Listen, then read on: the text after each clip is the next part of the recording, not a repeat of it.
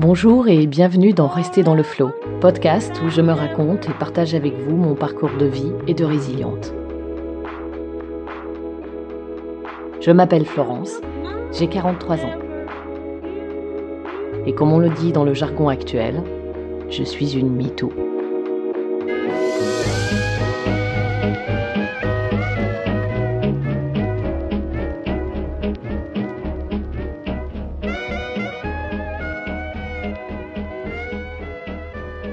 Dix ans. Dix ans, c'est l'âge de ma prise de conscience. L'âge auquel je me dis qu'il faut que ça cesse. Je parle de ce qui m'a touché sans langue de bois, sans détour, et ce pour une bonne raison. Donner l'envie aux femmes, aux filles, d'aller de l'avant. Pour cela, il faut pouvoir regarder les choses en face, nommer un chat un chat, et se reconnaître victime avant de pouvoir passer à l'étape suivante. Papa?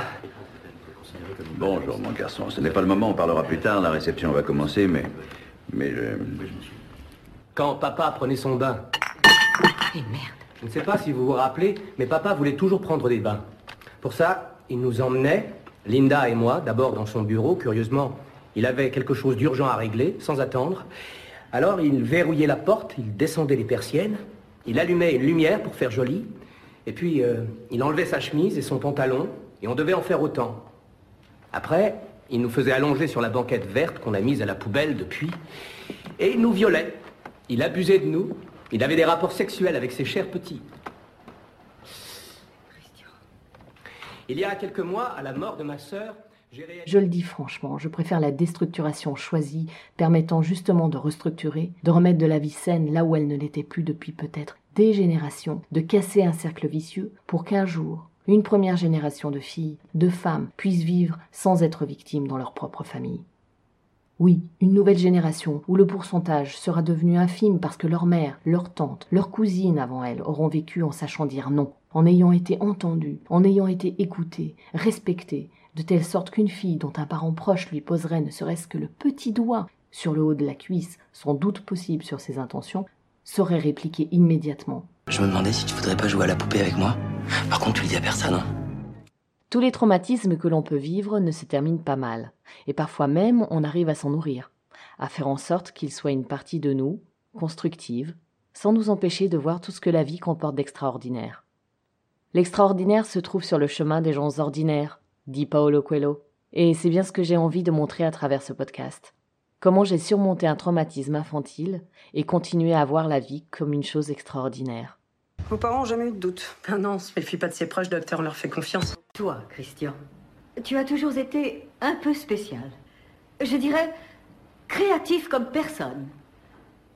C'est étonnant les histoires qu'il racontait étant petit. Je me disais souvent en t'écoutant parler que tu avais tout pour devenir plus tard un écrivain de talent. Je t'assure, Christian. Quand Christian était petit, il y en a peut-être ici qui ne le savent pas, il avait un fidèle compagnon qu'il ne quittait jamais. C'était Snoot.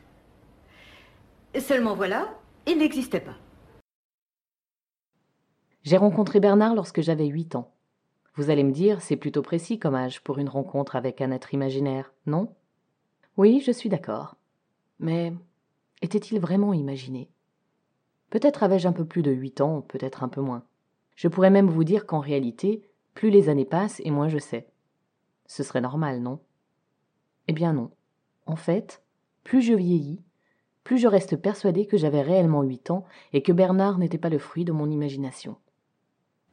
Rester dans le flot, c'est le podcast qui me permettra une fois par mois, peut-être plus, seul ou avec une invitée, de vous témoigner mon désir de positif, de vous donner envie de mettre du mouvement dans votre vie intérieure si vous vous reconnaissez dans ce que j'ai vécu, surtout de vivre le moment présent, sans que les démons du passé ne surgissent, de vivre votre vie de femme pleinement avec tous vos droits. En bref, vous êtes extraordinaire, mais vous ne le savez peut-être pas encore. Alors, restez dans le flot.